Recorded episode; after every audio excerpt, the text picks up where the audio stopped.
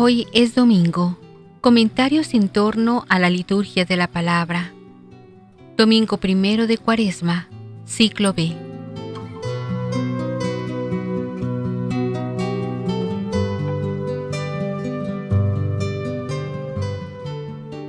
Y Jesús estuvo allí cuarenta días, viviendo entre los animales salvajes. Satanás trataba de hacerlo caer en sus trampas pero los ángeles de Dios cuidaban a Jesús. Marcos 1:13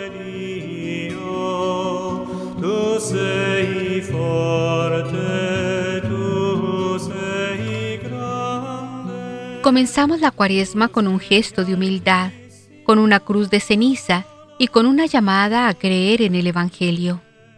El Señor, a través de su iglesia, nos invita a caminar y a renovar nuestra alianza y nuestro bautismo. Primer domingo de Cuaresma, primeros pasos hacia el reino de Dios, pasos de arrepentimiento, conversión y de amor a Dios y a los hermanos.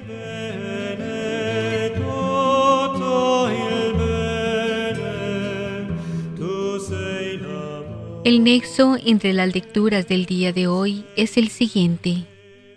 La salvación es el punto de convergencia de las lecturas de este primer domingo de Cuaresma. Jesucristo es el nuevo Adán, que en el desierto de la tentación y de la oración salva al hombre de sus tentaciones y de su pecado, y le llama a entrar, mediante la conversión, a la fe en el reino de Dios, en el Evangelio.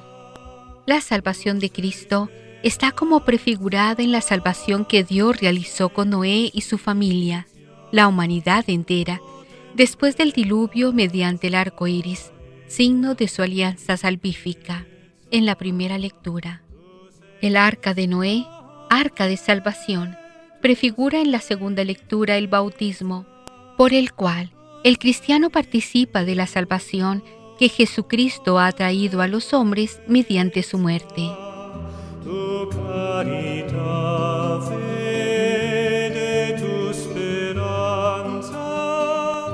La cuaresma que iniciamos es el camino hacia la plena luz de Pascua, es decir, hacia la renovación de la alianza bautismal con Dios. Para alcanzar esta meta, hemos de convertirnos y creer la buena noticia. Hoy las lecturas nos dan los grandes temas de Cuaresma para nuestra meditación. El bautismo y la conversión. Como en el día de Noé, Dios hizo con Noé una alianza y también con nosotros él siempre es fiel a su palabra.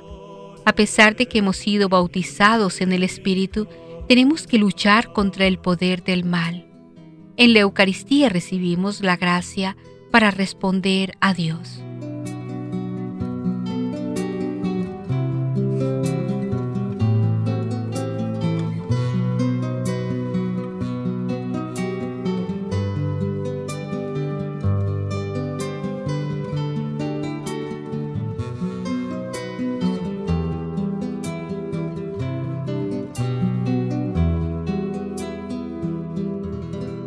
La primera lectura que se nos propone en este día es del libro del Génesis, capítulo noveno, versos del 8 al 15.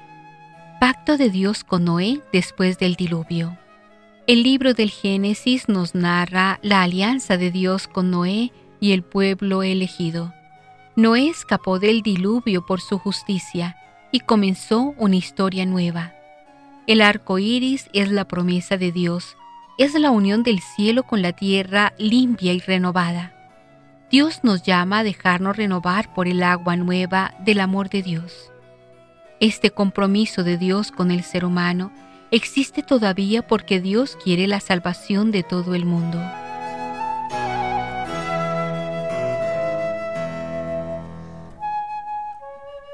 El responsorial está tomado del Salmo 24, al que nos unimos diciendo, Descúbrenos, Señor, tus caminos.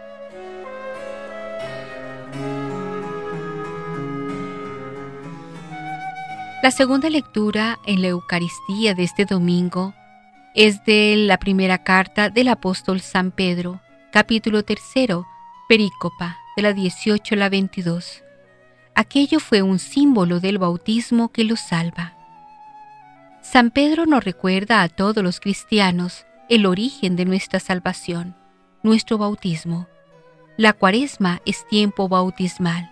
Qué lejos queda nuestro bautismo. Y sin embargo, a esta fuente tenemos que acudir a renovar nuestro nuevo ser, nuestro ser cristiano. San Pedro nos descubre que el diluvio en el tiempo de Noé fue la prefiguración del bautismo cristiano. El bautismo, sacramento del agua, es eficaz por la muerte de Cristo, que murió y resucitó por nuestros pecados.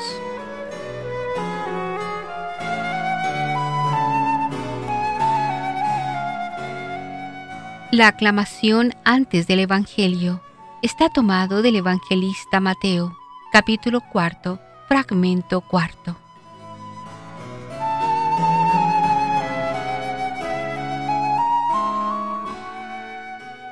El sagrado Evangelio que hoy se proclama es del evangelista San Marcos, capítulo primero, versículos del 12 al 15.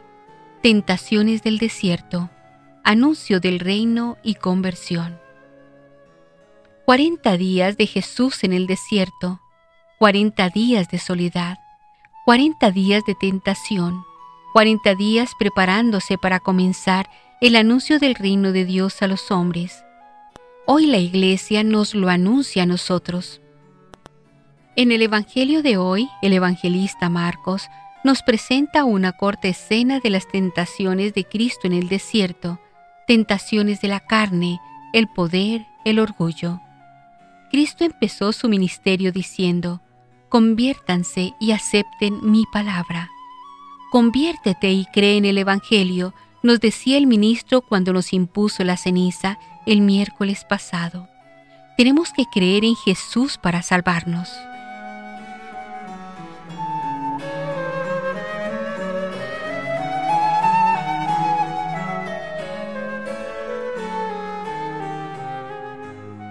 Liturgia de la Palabra. Antes de las lecturas, invoquemos al Espíritu Santo para que nos ayude a orar con la palabra de este domingo. Digamos, ven Espíritu Santo, lava nuestro pecado, no nos dejes caer en la tentación, líbranos del mal, ayúdanos a descubrir en la oración la fuerza de la palabra para una verdadera conversión. Amén. Ahora sí, procedamos a las lecturas.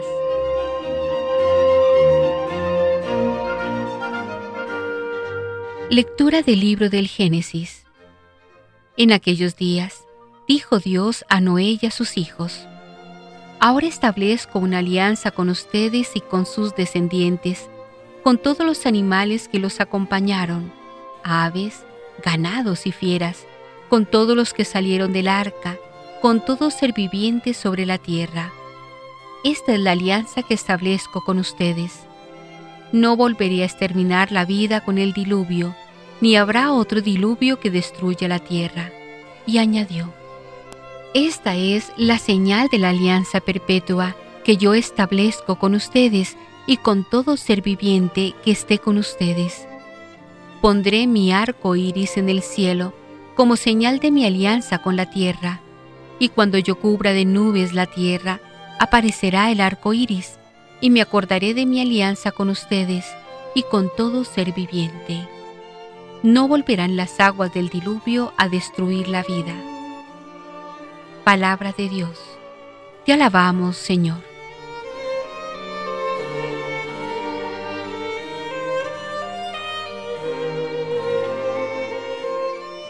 Descúbrenos, Señor, tus caminos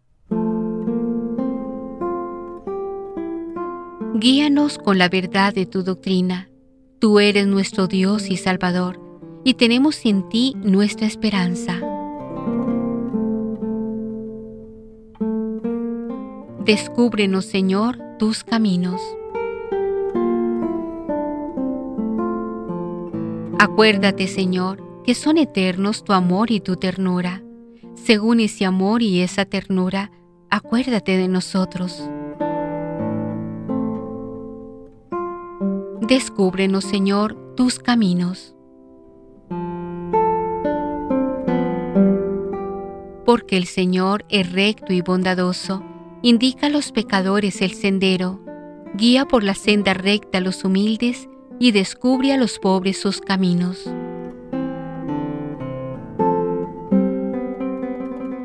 Descúbrenos, Señor, tus caminos.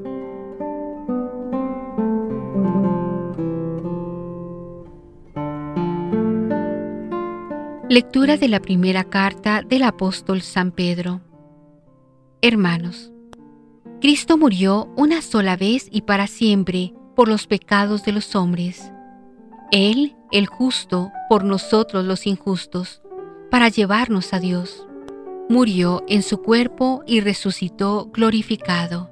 En esta ocasión fue a proclamar su mensaje a los espíritus encarcelados que habían sido rebeldes en los tiempos de Noé cuando la paciencia de Dios aguardaba mientras se construía el arca en la que unos pocos, ocho personas, se salvaron flotando sobre el agua. Aquella agua era figura del bautismo que ahora los salva a ustedes y que no consiste en quitar la inmundicia corporal, sino el compromiso de vivir con una buena conciencia ante Dios, por la resurrección de Cristo Jesús, Señor nuestro, que subió al cielo y está a la derecha de Dios, a quien están sometidos los ángeles, las potestades y las virtudes. Palabra de Dios, te alabamos Señor.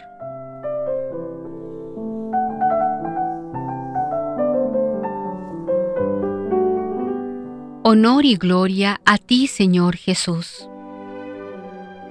No solo de pan vive el hombre, sino también de toda palabra que sale de la boca de Dios. Honor y gloria a ti, Señor Jesús.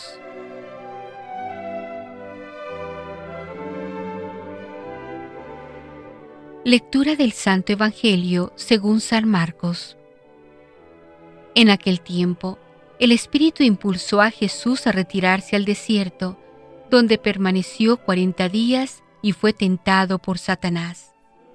Vivió allí entre animales salvajes y los ángeles le servían. Después de que arrestaron a Juan el Bautista, Jesús se fue a Galilea para predicar el Evangelio de Dios y decía, Se ha cumplido el tiempo y el reino de Dios ya está cerca. Arrepiéntanse y crean en el Evangelio. Palabra del Señor. Gloria a ti, Señor Jesús.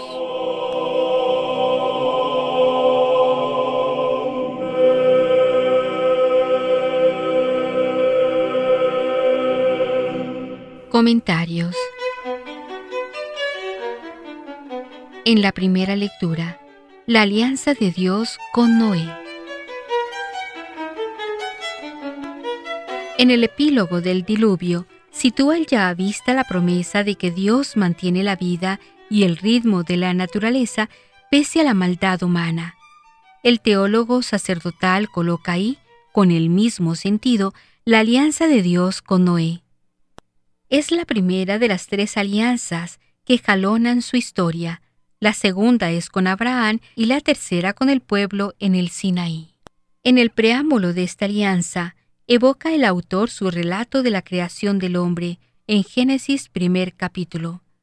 El hombre es ahora Noé con su familia, sacados del caos acuático, como lo era allí el mundo. En una nueva acción creadora, el hombre se le repiten las mismas palabras de allí. Crecer, multiplicarse, llenar la tierra, dominarla, hacer de ella morada. Son palabras que suenan tan bien como la promesa patriarcal. Pero junto a esa orden promesa está la orden mandato, que sale al encuentro de la violencia de que la humanidad está acusada. Génesis 6, 11 y siguientes es el mandato categórico de respetar la vida desde la animal hasta la humana. En el caso del animal, el respeto se limita al tratamiento ritual adecuado de la sangre. En el caso del hombre, la vida tiene que ser salvaguardada en absoluto bajo pena de la propia vida. Además de esa razón elemental de que la vida del otro vale lo mismo que la propia, es Dios mismo quien la defiende con su presencia en esa que es su imagen y semejanza en el mundo. La violencia hace emerger el caos, lo contrario de la creación.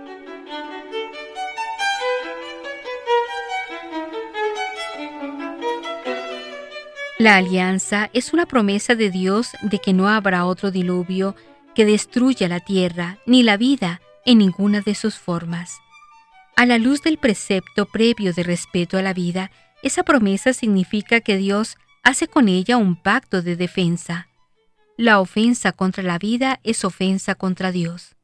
En otras palabras, Dios afirma la vida y el orden natural, lo cual quiere decir que estos son lugares teológicos en que la fe ha descubierto la acción creadora y salvadora de Dios. Ante las múltiples emergencias de lo caótico, el orden natural aparece como un verdadero don de Dios. La promesa tiene como señal el arco iris, una señal de orden natural en un pacto con la naturaleza.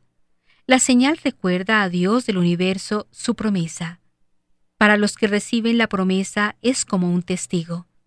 Cada vez que se muestra el testigo, testifica que es Dios quien mantiene el orden del mundo. Esa precisa señal del arco hace referencia al agua diluvial. Sostiene las cataratas de las aguas, pero coincide que el término que designa el arco iris designa también el arco de la guerra, que en el simbolismo se transforma en arco de la paz.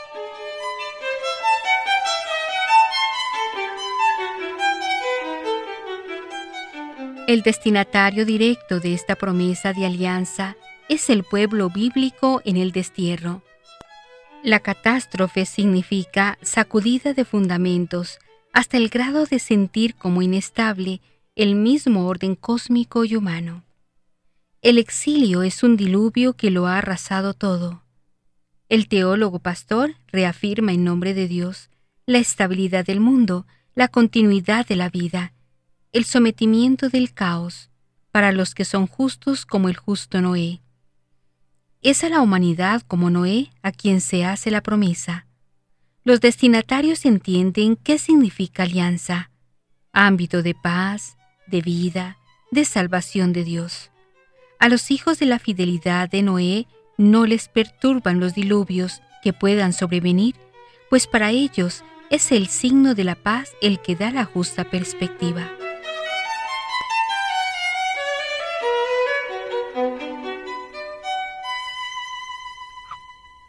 En la segunda lectura, el sufrimiento cristiano. La vida cristiana únicamente puede explicarse desde Cristo, pero no solo la vida como tal o la existencia, sino también las incidencias, las circunstancias que la acompañan. Una de ellas es el sufrimiento o la persecución que el cristiano debe soportar. También en este terreno y particularmente en él, Cristo es el ejemplo. Teniendo delante su ejemplo, los sufrimientos y dificultades se hacen más tolerables. También él, y sobre todo él, era inocente y no mereció que le tratasen como lo hicieron. Un estímulo para el cristiano cuando se halla en aprietos. El dolor de Cristo supera con mucho al del cristiano, porque él no solo fue inocente, sino que lo soportó por nosotros, sufrimiento vicario que demuestra su amor infinito por el hombre. En este servicio de amor, el camino elegido fue el de la muerte corporal, muerto según la carne. Pero al estar poseído por el Espíritu, su muerte no significó para él la corrupción o la aniquilación. Fue vivificado por el Espíritu que le regaló una vida cuyo principio es el mismo Espíritu. Romanos 1.3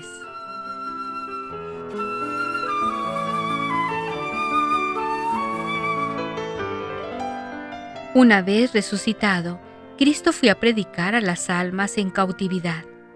Hemos entrado en el terreno de lo incomprensible. Versículos 19 al 20. La fe cristiana formuló esta misma creencia diciendo, descendió a los infiernos. ¿Pero qué significa la expresión? El texto se halla totalmente condicionado por la concepción precientífica del mundo, así como por la mentalidad mitológica. La concepción precientífica divide el mundo en diversos estratos. El de arriba, el lugar de la habitación de los dioses. El intermedio, la tierra en que vive el hombre. El inferior, Hades o infierno, lugar en que viven los espíritus, las almas de los que ya murieron. Cristo al morir bajó a este lugar, lo mismo que todo ser humano. Pero por otra parte, Él no era igual a los demás seres humanos. Tuvo que llevarlo allí una misión particular que no podía ser distinta a la que había traído a la tierra, anunciar la palabra, el reino. La concepción mitológica vendría a completar el punto de referencia. En la antigüedad se halla muy difundida la creencia o el mito del descenso de la divinidad a los infiernos, mito que tiene su punto de apoyo en el descenso del sol bajo el horizonte, una mitología que debidamente suavizada se había introducido también en el judaísmo. Tenemos suficientes vestigios para creer este descenso de Cristo a los infiernos fue importante para los primeros cristianos. Efesios 4, 8, 10 Romanos 17.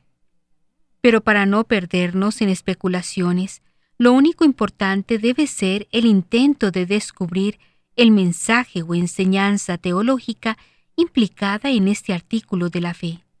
Se trata de establecer como un puente entre la convicción básica de que la salud del hombre es absolutamente dependiente de la fe en Cristo y el interés por los hombres que vivieron antes de Cristo.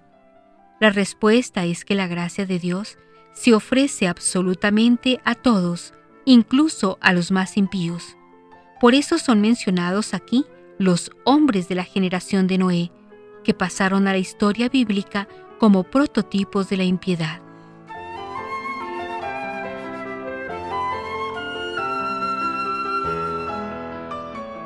La acción de Noé al construir el arca en que se salvó él y su familia se convirtió en el tipo del bautismo. En ambas ocasiones la salvación se logra a través del agua. Estamos ante la convicción generalizada de que las realidades veterotestamentarias eran tipo, sombra, figura o símbolo de las cosas futuras. 1 Corintios 10.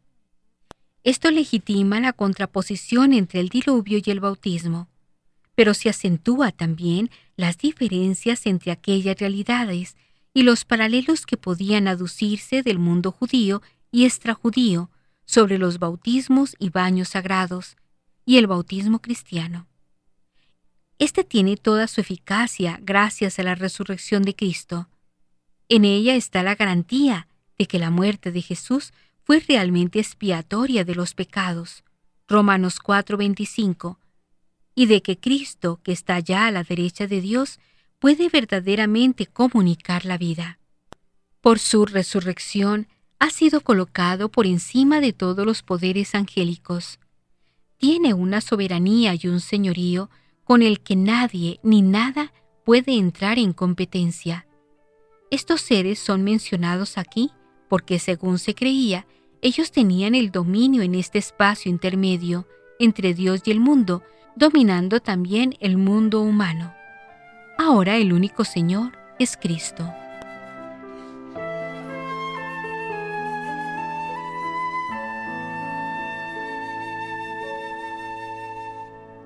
Y en el Evangelio, la tentación también alcanza al Mesías. Para Marcos, el desierto es un lugar donde nada separa a Jesús de Dios. Un lugar pues que Jesús busca cuando desea liberarse de la gente. 1.45, Mateo 14.13, Lucas 4.22, Juan 11.54. O donde busca la manera de tranquilizar a sus discípulos. 6.31 y siguientes. Pero también donde a veces le siguen las turbas 8.4, Mateo 15.33. Allí lo que él busca, por encima de todo, es el descanso de la oración. 1.35, Lucas 5.16. Marcos pone esta fuga al desierto inmediatamente después de su entronización a raíz del bautismo. Esta vinculación entre ambos acontecimientos será un hilo conductor de todo el segundo Evangelio. Jesús quiere evitar a toda costa el triunfalismo mesiánico. Hay otra consideración central en esta descripción. En el desierto pasan dos cosas. Jesús es tentado por Satanás y vive entre animales salvajes.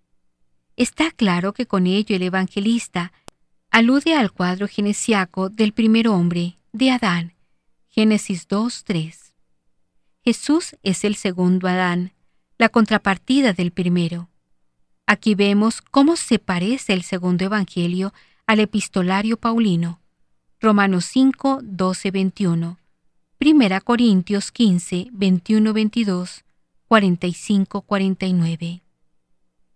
Esto quiere decir que Jesús ha venido a poner en órbita el proyecto originario de la creación. Él no es un ser aislado en la historia, sino algo que debe impulsar la historia desde dentro, según los planes primitivos del Creador. Entender pues su Evangelio en forma puramente espiritualista y escatológica es una traición total.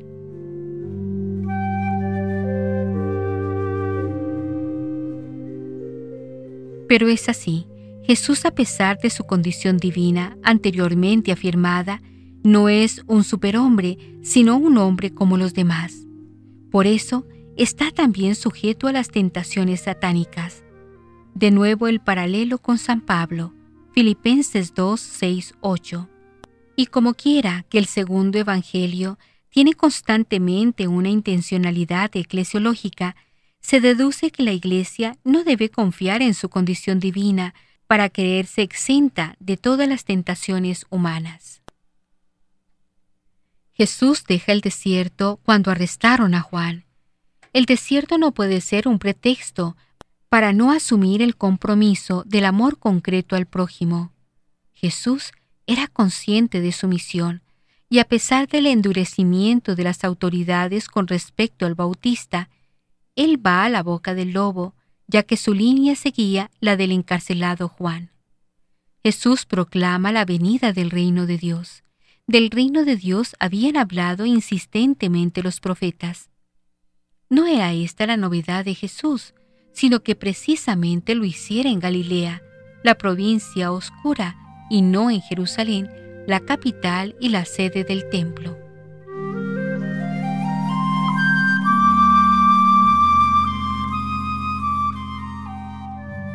El reino de Dios, proclamado por Jesús, es un hecho sobrenatural y milagroso. No es un sumum bonum que se pueda conquistar gradualmente con las propias fuerzas.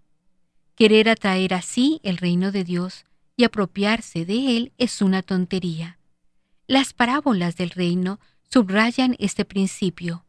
El que no dispone de la paciencia necesaria para acoger la obra divina del reino se parece al que siembra y después, como un niño impaciente y curioso, no deja germinar y crecer la semilla, que crece sin que él mismo sepa cómo. 4, 26, 29. Así pues, la realización del reino de Dios pertenece al futuro, pero condiciona al hombre en el presente.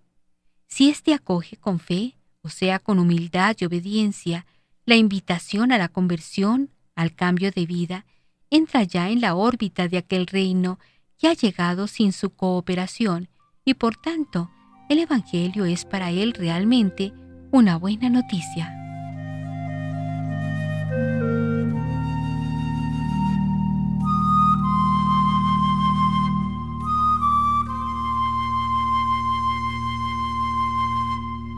Ecos de la Palabra ¿Qué nos dice el texto? Pistas para la lectura. Después de pasar 40 días en retiro ayunando en el desierto, Jesús fue tentado por Satanás. Jesucristo fue sometido a las mismas pruebas que nosotros, pero a él no lo llevaron al pecado. Lamentablemente a nosotros las tentaciones sí pueden llevarnos a pecar, pues éstas encuentran resonancia en nuestra naturaleza, la cual fue herida gravemente por el pecado original. No podemos comprender entonces no tener tentaciones, ni siquiera podemos pretender nunca pecar, pues aún los santos han pecado, y nos dice la Sagrada Escritura que el santo peca siete veces. Proverbios 24:16. Sin embargo, la clave del comportamiento ante las tentaciones nos la da esa cita de los Proverbios. El justo, aunque peca siete veces, se levanta, mientras que los pecadores se hunden en su maldad. La diferencia entre el que trata de ser santo y el pecador empecinado no consiste en que el santo no peque nunca, sino que cuando cae se levanta, mas el pecador empecinado continúa sin arrepentirse y cometiendo nuevos pecados. Nadie puede eludir el combate espiritual del que nos habla San Pablo. Pónganse la armadura de Dios para poder resistir las maniobras del diablo, porque nuestra lucha no es contra fuerzas humanas. Nos enfrentamos contra los espíritus y las fuerzas sobrenaturales del mal. Efesios 6, 11, 12. Nadie entonces puede pretender estar libre de tentaciones. Es más, Dios ha querido que la lucha contra las tentaciones tenga como premio la vida eterna. Feliz el hombre que soporta la tentación, porque después de probado recibirá la corona de vida que el Señor prometió a los que le aman. Santiago 1:12 Las tentaciones de Jesús en el desierto nos enseñan cómo comportarnos ante la tentación. Debemos saber ante todo que el demonio busca llevarnos a cada uno de los seres humanos a la condenación eterna. De allí que San Pedro, el primer papa, nos diga lo siguiente, sean sobrios y estén atentos, porque el enemigo, el diablo, ronda como león rugiente buscando a quien devorar. Primera Pedro 5:8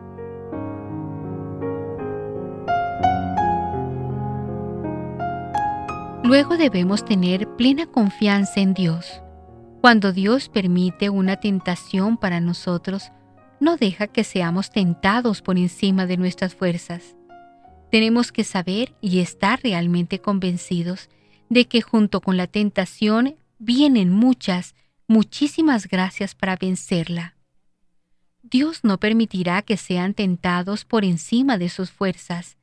Él les dará, al mismo tiempo que la tentación, los medios para resistir. 1 Corintios 10, 12. ¿Cómo luchar contra las tentaciones? La oración es el primer medio en la lucha contra las tentaciones y la mejor forma de vigilar. Vigilen y oren para no caer en tentación. Mateo 26, 41. El que ora se salva y el que no ora se condena, enseñaba San Alfonso María de Ligorio. ¿Qué hacer ante la tentación? Despachar la tentación de inmediato. ¿Cómo? También orando, pidiendo al Señor la fuerza para no caer. Nos dice el catecismo, este combate y esta victoria solo son posibles con la oración. Numeral 2849. No nos dejes caer en la tentación. Nos enseñó Jesús a orar en el Padre nuestro. La oración impide que el demonio tome más fuerza y termina por despacharlo. Sabemos que tenemos todas las gracias para ganar la batalla, porque si Dios está con nosotros, ¿quién estará contra nosotros? Romanos 8:31. Y después de la tentación, ¿qué? Si hemos vencido, atribuir el triunfo a quien lo tiene, a Dios, quien no nos deja caer en la tentación agradecerle y pedirle su auxilio para futuras tentaciones. Si hemos caído, saber que Dios nos perdona cuantas veces hayamos pecado y arrepentidos y con deseos de no pecar más, volvamos a Él a través del sacramento de la confesión.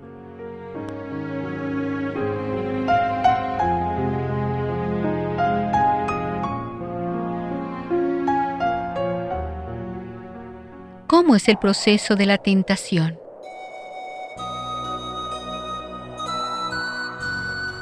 Pensemos en Jesús ante las tentaciones en el desierto. Él despachó de inmediato al demonio. No entró en un diálogo con el enemigo, sino que le respondió con decisión y convencimiento. Pensemos en cambio en Eva. Analicemos las palabras del Génesis sobre la tentación original. El demonio se acerca y propone un tema de conversación. Así que Dios le ha dicho que no coman de ninguno de los árboles del jardín. Y la mujer, en vez de descartar a su interlocutor, comienza un diálogo. Con este diálogo la mujer se expuso a un tremendo peligro. El alma que sabe lo que Dios ha prohibido no se entretiene en aquella duda, en aquel pensamiento o en darle rienda suelta a aquel deseo, actitudes todas que son la introducción al pecado. Volvamos a Eva. El demonio, astutísimo como es, y además inventor de la mentira, podía hacerla sucumbir, pues es ángel, ángel caído, pero ángel al fin, con poderes angélicos superiores a las cualidades humanas. De hecho, sabemos lo que sucedió. Ya entablado el diálogo, ya debilitado el entendimiento de la mujer, el demonio pasa a hacer una proposición directa al pecado, una mentira, pintándole un panorama maravilloso, ser como Dios. Puede el demonio también ofrecer una felicidad oculta detrás del pecado, insinuando además que nada malo nos sucederá, que además podemos arrepentirnos y que Dios es misericordioso. A estas alturas de la tentación, todavía está el alma en capacidad de detenerse, pues la voluntad aún no ha consentido. Pero si no corta enseguida, las fuerzas se van debilitando y la tentación va tomando más fuerza.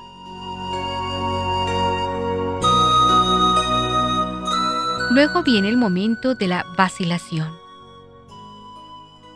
Vio pues la mujer que el fruto era bueno para comerse, hermoso a la vista, y apetitoso para alcanzar la sabiduría. Sobreponerse aquí es muy difícil, pero no imposible. Sin embargo, el alma ya está muy debilitada ante el panorama tan atractivo que le ha sido presentado. Y tomó el fruto y lo comió, y dio también de él a su marido, que también con ella comió. Ya el alma sucumbió, dando su consentimiento voluntario al pecado. Y lo que es peor, hizo caer a otro. Cometió un pecado doble, el suyo y el de escándalo, haciendo que otro pecara. Luego viene el momento de la desilusión. ¿Dónde está el maravilloso panorama sugerido por el enemigo? Se le abrieron los ojos a ambos, y viendo que estaban desnudos, tomaron unas hojas de higuera y se hicieron unos cinturones el alma se da cuenta que se ha quedado desnuda ante Dios y de que ha perdido la gracia. Dios ya no habita en ella. El remordimiento es el paso que sigue a la desilusión, y ante este llamado de la conciencia puede uno esconderse rechazando la voz de Dios, o puede el alma arrepentirse y pedir perdón a Dios en el sacramento de la confesión oyeron a Yahvé que se paseaba por el jardín al fresco del día, y se escondieron de Yahvé Adán y su mujer. Pero Yahvé llamó a Adán, diciendo, ¿Dónde estás, Adán?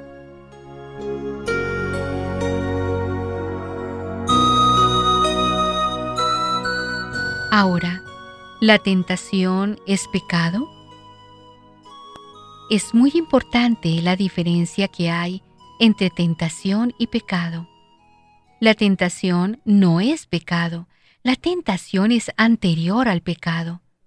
El pecado es el consentimiento de la tentación, así que no es lo mismo ser tentado que pecar. Todo pecado va antecedido de una tentación, pero no toda tentación termina en pecado. Una cosa hay que tener bien clara. Disponemos de todas las gracias, o sea, de toda la ayuda necesaria de parte de Dios para vencer cada una de las tentaciones que el demonio o los demonios nos presentan a lo largo de nuestra vida. Nadie en ningún momento de su vida es tentado por encima de las fuerzas que Dios dispone para esa tentación. Esta es una verdad contenida en las sagradas escrituras. Dios que es fiel no permitirá que sean tentados por encima de sus fuerzas. Antes bien, les dará al mismo tiempo que la tentación los medios para resistir. 1 Corintios 10:13 Las tentaciones son pruebas que Dios permite para darnos la oportunidad de aumentar los méritos que vamos acumulando para nuestra salvación eterna. La lucha contra las tentaciones es como el entrenamiento de los deportistas para ganar la carrera hacia nuestra meta que es el cielo. Segunda Timoteo 4:7. El poder que tiene el demonio sobre los seres humanos a través de la tentación es limitado. Con Cristo no tenemos nada que temer. Nada ni nadie puede hacernos mal si nosotros mismos no lo deseamos. Las tentaciones sirven para que los seres humanos tengamos la posibilidad de optar libremente por Dios o por el demonio. También sirven para no ensoberbecernos creyéndonos autosuficientes y sin necesidad de Cristo Redentor.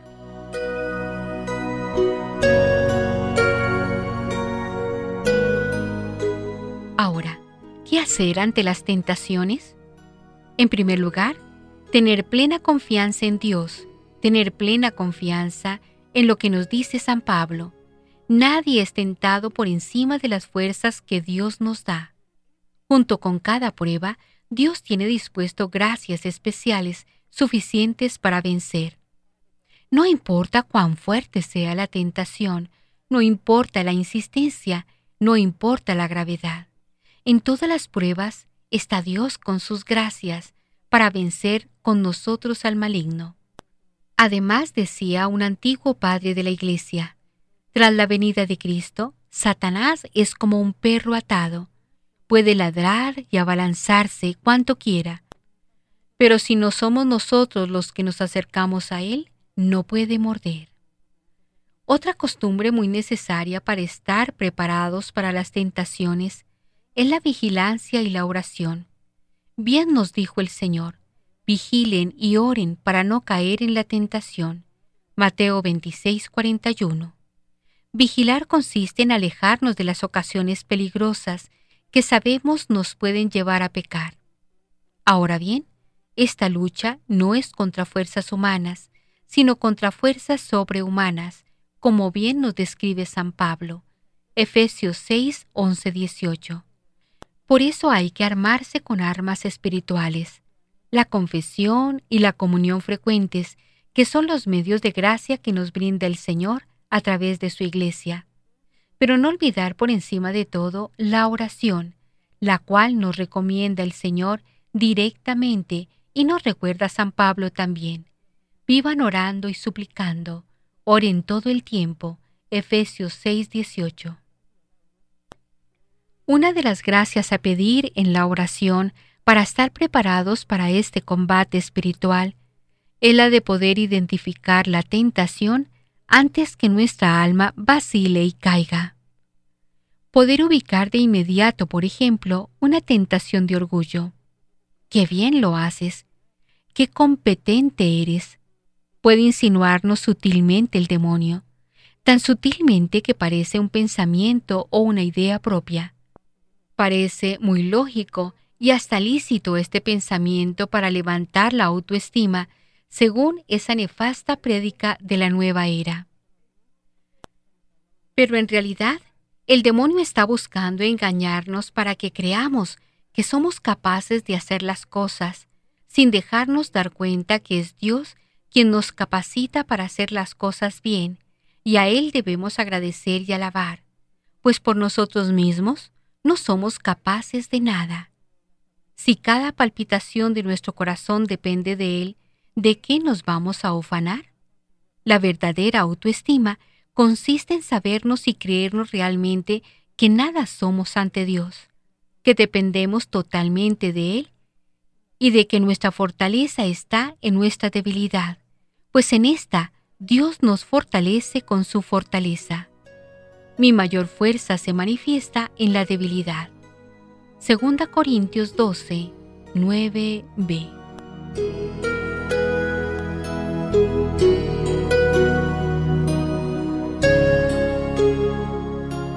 Ese pensamiento sutil y tan aparentemente lícito o inocuo sobre la supuesta competencia y capacidad del ser humano, el alma vigilante lo rechaza enseguida, sin distraerse a ver lo capaz y competente que ha sido en hacer bien una determinada labor. De no actuar así y con prontitud, ya ha caído en una tentación de orgullo y engreimiento. A veces la tentación no desaparece enseguida de haberla rechazado y el demonio ataca con gran insistencia. No hay que desanimarse por esto. Esa insistencia diabólica puede ser una demostración de que el alma no ha sucumbido ante la tentación. Ante los ataques más fuertes, hay que redoblar la oración y la vigilancia, evitando angustiarse. Esta lucha permitida por Dios es una especie de calistenia espiritual que más bien fortalece al alma siempre que se mantenga luchando contra la tentación. Si rechaza la tentación una y otra vez, el demonio terminará por alejarse, aunque no para siempre, pues buscará otro motivo y otro momento más oportuno para volver a tentar. Habiendo agotado todas las formas de tentación, el diablo se alejó de él para volver en el momento oportuno. Lucas 4:13. Una cosa conveniente es desenmascarar al demonio. Si se trata de tentaciones muy fuertes y repetidas, puede ser útil hablar de esto con un buen guía espiritual. El demonio, puesto en evidencia, usualmente retrocede. Adicionalmente, ese acto de humildad de la persona suele ser recompensado por el Señor con nuevas gracias para fortalecernos ante los ataques del demonio. Y recordar siempre que tenemos todas las gracias necesarias para el combate espiritual. San Pablo refiere lo siguiente, y precisamente para que no me pusiera orgulloso después de tan extraordinarias revelaciones, me fue clavado en la carne un aguijón, verdadero delegado de Satanás, para que me abofeteara. Tres veces rogué al Señor que me lo alejara de mí, pero me respondió, Te basta mi gracia. Segunda Corintios 12, 7, 9.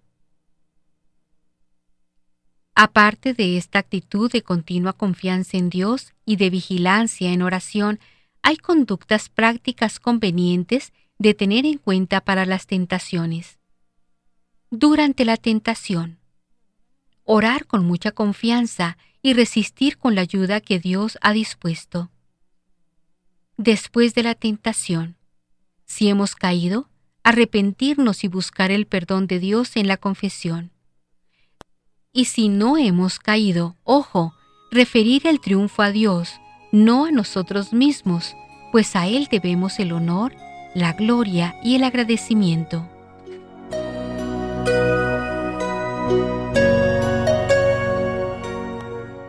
Rápidamente miremos cuál es el mensaje doctrinal de nuestras lecturas. En primera instancia, reflexionemos cómo el hombre necesita salvación. Esto es una enseñanza constante de la Biblia. Es igualmente una experiencia íncita en la vida, en la conciencia de cualquier ser humano. El hombre que entra en su interior con sinceridad descubre en sí unas fuerzas, unos impulsos que lo dominan, unas cadenas que le sujetan y no le dejan respirar libremente ni volar a las alturas que ardientemente anhela. El hombre, arrojado en sí mismo y en la cárcel de un mundo hostil, busca una mano amiga, busca un redentor, un salvador que rompa sus cadenas, que le permita volar por los espacios del amor, de la verdad y de la vida. La Biblia nos enseña que hay un solo y único Salvador que es Dios, que nos ofrece su salvación en Jesucristo. Ante el mundo caótico y pecador de los orígenes, Noé es salvado por Dios, y con él, como un nuevo Adán, recomienza Dios una creación nueva, cuyo centro será el respeto a la vida. Este nuevo Adán y esta nueva creación son figura e imagen del novísimo Adán, que es Jesucristo, y de la novísima creación, cuyo centro es la vida nueva, vida de gracia, implantada por la muerte y resurrección de Cristo, y la de que el hombre participa mediante el bautismo. En efecto, el misterio de Cristo es la luz decisiva sobre el misterio de la creación. Revela el fin en vista del cual al principio Dios creó el cielo y la tierra. Desde el principio Dios preveía la gloria de la nueva creación en Cristo.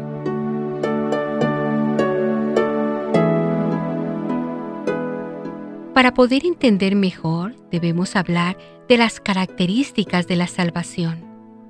A. Salvación universal. El Dios creador de todas las cosas y de todos los hombres desea también la salvación de todos. Hay pues un llamado universal a la salvación. El diluvio en la primera lectura, que es como una negra nube sobre el cielo de la salvación, cesa por obra de Dios, que hace resplandecer el arco iris como signo de la alianza salvífica de Dios con la humanidad entera y con el mismo cosmos. Jesucristo nos llama a la salvación invitándonos a entrar en el reino de Dios por la puerta del bautismo, bautismo de agua y espíritu, bautismo de sangre, bautismo de deseo. Una puerta abierta a todos sin excepción, ya que por todos Cristo ha muerto y ha vuelto a la vida. El descenso a los infiernos de que nos habla la segunda lectura es una manera simbólica de expresar la universalidad de la salvación aportada por Cristo, que se extiende no solo al presente y al futuro, sino al mismo pasado de la humanidad desde sus mismos orígenes. Y segundo punto, la salvación cierta. No podemos dudar de la fidelidad de Dios en que se apoya nuestra certeza de salvación con la certeza con que aparece el arco iris al salir el sol después de la tormenta, con la certeza con que Dios ha muerto y resucitado, con esa misma certeza se nos ofrece la salvación de Dios. Nada ni nadie podrá arrancárnosla, como ninguna ley natural podrá borrar el arco iris del cielo, ni ninguna ideología hará desaparecer la presencia histórica del crucificado.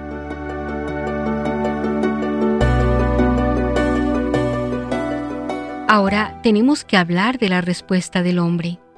San Marcos resume en dos palabras la respuesta que Jesús espera del hombre ante la presencia del reino y la oferta de la salvación. Conversión y fe. Convertíos y creed en el Evangelio. La conversión no es un momento puntual de la vida humana y cristiana. Tampoco es la reacción a una ideología que con su fuerza utópica me atrae y me encandila hasta convertirme. La conversión cristiana es conversión a la persona de Cristo, es decir, dejar otros caminos, por muy atractivos que aparentemente puedan resultar, y tomar el camino de Cristo. Igualmente la fe con la que somos invitados a responder no es sólo una fe humana, ni una fe puramente religiosa, sino fe en Jesucristo, es decir, en su vida y en su doctrina, como camino de salvación para el hombre. Una fe que no está unida al misterio de Cristo o que no conduce a Él es una fe insuficiente que necesita ser completada e iluminada por la verdadera fe en Cristo Jesús.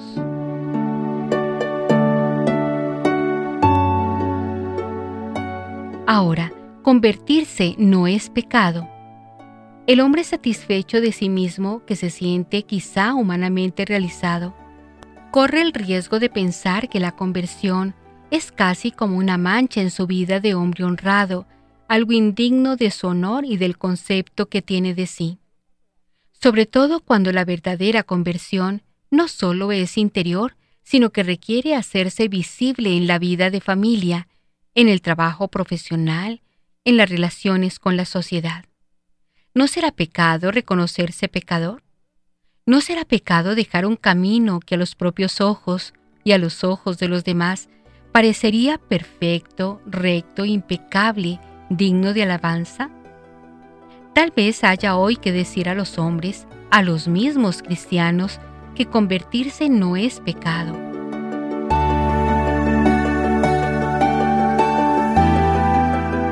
Por eso es importante vivir la experiencia bautismal. La mayoría de nosotros hemos sido bautizados cuando teníamos algunos días o meses de vida. En aquel momento nuestros familiares hicieron una gran fiesta sin que nosotros nos enterásemos de nada. Después quizás es tradición familiar celebrar el aniversario de ese acontecimiento, o tal vez este acontecimiento se conserve en el cajón del olvido. La Iglesia, sin embargo, nos enseña que el bautismo tiene que ser una experiencia vivida todos los días y fundamento de una auténtica espiritualidad cristiana.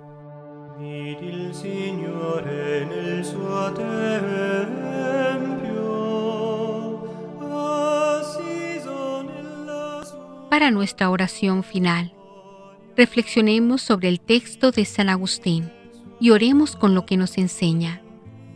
Nuestra vida, en efecto, mientras dura esta peregrinación, no puede verse libre de las tentaciones, pues nuestro progreso se realiza por medio de la tentación y nadie puede conocerse a sí mismo si no es tentado, ni puede ser coronado si no ha vencido, ni puede vencer si no ha luchado, ni puede luchar si carece de enemigo y de tentaciones. Así pues, nos transformó en sí mismo cuando quiso ser tentado por Satanás. Acabamos de escuchar en el Evangelio cómo el Señor Jesucristo fue tentado por el diablo en el desierto. El Cristo total era tentado por el diablo, ya que en él eras tú tentado.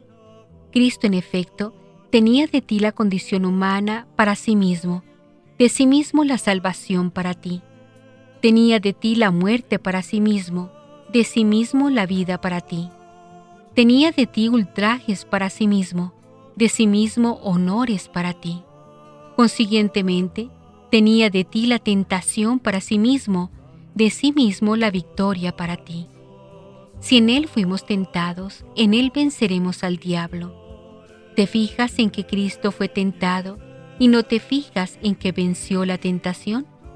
Reconócete a ti mismo tentado en Él y reconócete también a ti mismo glorioso en Él. Hubiera podido impedir la acción tentadora del diablo, pero entonces tú, que estás sujeto a la tentación, no hubieras aprendido de él a vencerla. San Agustín, comentario sobre los Salmos. Las reflexiones de San Agustín nos ayudan a conectar vitalmente las tentaciones del Señor con las tentaciones de nuestra vida cotidiana pero el acento no lo pone en la tentación en sí, sino en la victoria de Cristo sobre las trampas de Satanás. Esta victoria es garantía y seguridad que viene de Dios para nosotros en nuestra lucha contra el mal y el pecado. Feliz domingo para todos.